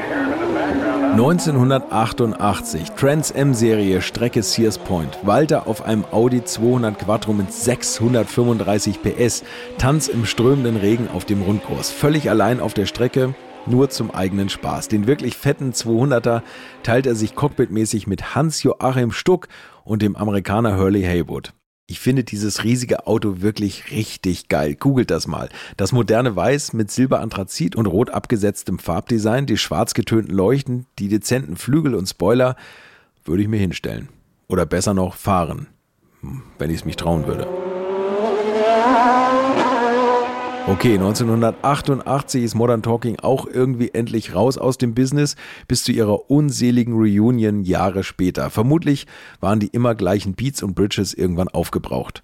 Eine Reunion anderer Art gibt es für Walter Röhrl mit Striezel Stuck. Und dann sind wir zum ersten Mal richtig aufeinander getroffen, also, also auch geschäftlich. Man hat sich bei irgendwelchen Feiern gesehen oder so, aber der erste richtige äh, aktive Zusammenschluss war dann, wie ich zu Audi gekommen bin und dann da äh, praktisch also haben wir ange haben angefangen ja mit der mit der mit der Transam Serie, gell? Mhm. Und da haben wir dann getestet. Da habe ich ja vom Walter eigentlich alles gelernt über das Fahren mit Quattro. Der Walter hat ja sehr akribisch über alles, was er in seinem Leben an Autos gemacht hat, Buch geführt. Er hat so ein, so ein Heft immer dabei, was eigentlich welche Federn und so weiter und so fort. Und von dem haben wir sich alle da mordsmäßig dann, dann profitiert mit den Autos. Ob das jetzt der Trensen war, ob es der Imsa war, ob es der V8 war. Da hat der Walter immer ganz entscheidend äh, Input gebracht über Antriebsverhältnisse und so weiter und so fort. Und auch das Fahren mit dem Allrad habe ich von Walter nicht gelernt, da habe ich viel abschauen können, gell, von, von wie er das gemacht hat. Er war viel erklärt, da war er sehr hilfreich. Also da, das, da waren wir dann wirklich sehr eng miteinander, muss ich sagen. Und das war natürlich auch die, die ganzen Reisen nach USA und so. Aber, aber der erste, erste richtige Zusammentreffen war, wie gesagt, bei einem Test in, in äh, Südfrankreich mit dem ähm, mit dem mit dem Trendsender. Das war der erste Zusammentreffen. Ah, okay. Das war dann das war dann praktisch 88 im Frühjahr. Stucki ist zu dem Zeitpunkt selbst schon lange eine Rennikone und bekommt jetzt den mürrischen Perfektionisten Röll vor die Nase gesetzt. Aber sie werden zu einem sich gegenseitig respektierenden Team. Der eine ist der Haut drauf, der andere ein Buchhalter hinterm Lenkrad. Der Walter ist ja ein, ist, ist ja hundertprozentig gegensätzlich zu mir. Ich bin natürlich der Gaudi-Bursch, der Walter ist der fokussierte Arbeiter. Wer im Endeffekt schneller war, das, das ich meine, gut, am Anfang äh, war der Walter natürlich schneller wie ich. Zum Ende dann war da, habe ich mich ganz gut eingefahren und habe auch die Zeiten vom Walter erreicht. Und Sie beide haben auch was ganz Besonderes gemeinsam. Sie sind sehr lang. Wir haben ja sind auch viele Rennen zusammengefahren, haben wir zusammen gewonnen, Langstrecke in den USA. Und da war es immer, wir mussten ja bei den, bei den, den Autos noch einmal durchs Fenster einsteigen. Das war relativ kompliziert, wie bei einem langen Lacking. Ne? Aber wenn halt der Walter im Auto war, dann konnte ich beruhigt sein. Da wusste ich, der macht erstens nichts hin. Zweitens ist er sau schnell. Also es war schon immer ein gutes Gefühl, muss ich sagen, hier Teamkollegen zu haben. Das war immer total positiv. Ne? Und Walter steht wieder auf die Underdog-Rolle. Trans M-Star Willie T. Rips erkundigt sich so am Anfang der Rennserie bei Walter, wie sie denn ohne Motor fahren können. Er spielt dabei auf den 2,1 Liter Motor des Audis an. Klar, die Chevys, Oldsmobile und alle anderen Amiboliden setzen auf riesige Hubräume V8 und Masse. Sie stecken so einen popeligen Reihen 5-Zylinder in ihren Rasenmäher. Aber hart getäuscht. Walter grinst noch heute. Die Amerikaner kapieren nicht, wie Rallyefahrer ticken was weiß ich, Niagara Falls, äh, hat 40 Grad Außentemperatur, 100% Luftfeuchtigkeit, 100 Runden der Stadtkurs, nur mit Betonen, Mauern ein, eingerahmt, ganz wellige Straße. Beim Training war ich zwei Sekunden schneller, glaube ich, wie, wie der zweitschnellste. Und haben die Amerikaner gesagt, habt ihr den Deutschen wieder gesehen? Ein Glück hat der gehabt, so an der Mauer. Der fährt morgen keine fünf Runden, dann zerschellt er da in den Level. Ich habe das Rennen gewonnen und habe das gesamte Feld überrundet. Einschließlich dem zweiten, Scott Pruitt, also ein berühmter Mann, er ist zweite, habe ich alle überrundet. Und das, ist, das sind schöne Sachen natürlich. Das, war, das hat mir dann schon gefallen. Ne? Wir sind in ein Zwei-Stunden-Rennen gefahren in Niagara Falls, oben bei den Niagara-Fällen, in, in, in, der Ortschaft da. Und da hat es dann geregnet, da haben wir das ganze Feld, also wir sind jeder mit einem Auto gefahren, wirklich zweimal überrundet. Wir hatten keine Chance, gell. Ne? Und da standen wir auf dem Podium, ich durfte dann auch gewinnen, weil ich ja die Punkte gebracht habe. Ne? Und da standen wir auf dem Podium und da sagt der Walter, der wirklich nicht für Emotionen bekannt ist, sagt er, er sagt, Hans, jetzt wissen Sie Bescheid, die Wichser, hat er gesagt, gell. das war von Walter nicht ein Gefühlsausbruch, gell. Ja, jetzt wussten sie auch endlich in Amerika, wo der Bartel den Most holt. He is so bad.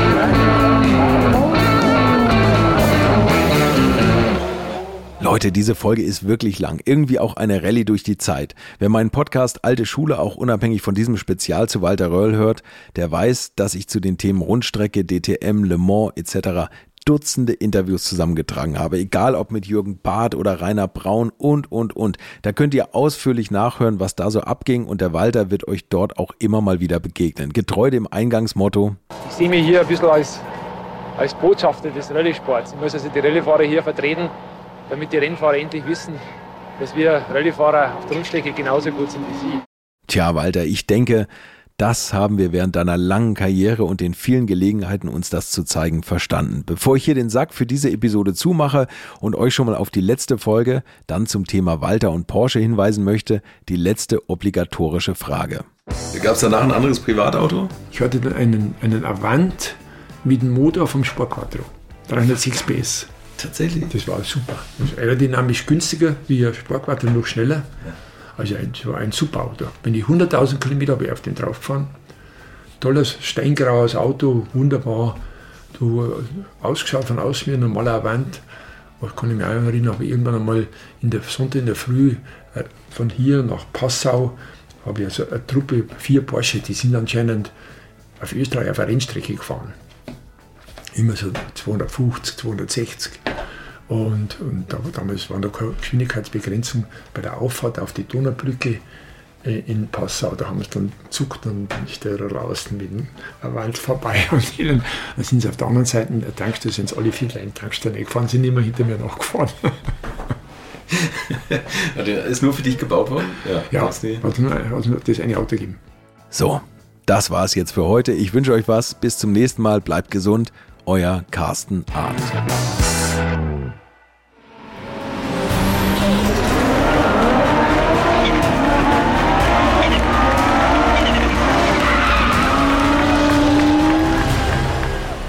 Walter Röhrl, 75 Jahre einer Legende, nach einer Idee von Carsten Arndt, Buch Lutz Neumann und Carsten Arndt, Sounddesign Philipp Klauer, unter der Leitung von Ruben Schulze Fröhlich und Sven Rühlicke und das Ganze ist eine Koproduktion von Alte Schule und den Wake Word Studios. Die alte Schule wurde euch präsentiert von Porsche, der Lieblingsmarke von Walter Röhrl. Mehr Informationen unter newsroom.porsche.com. Alte Schule ist ein Podcast aus den WakeWord Studios.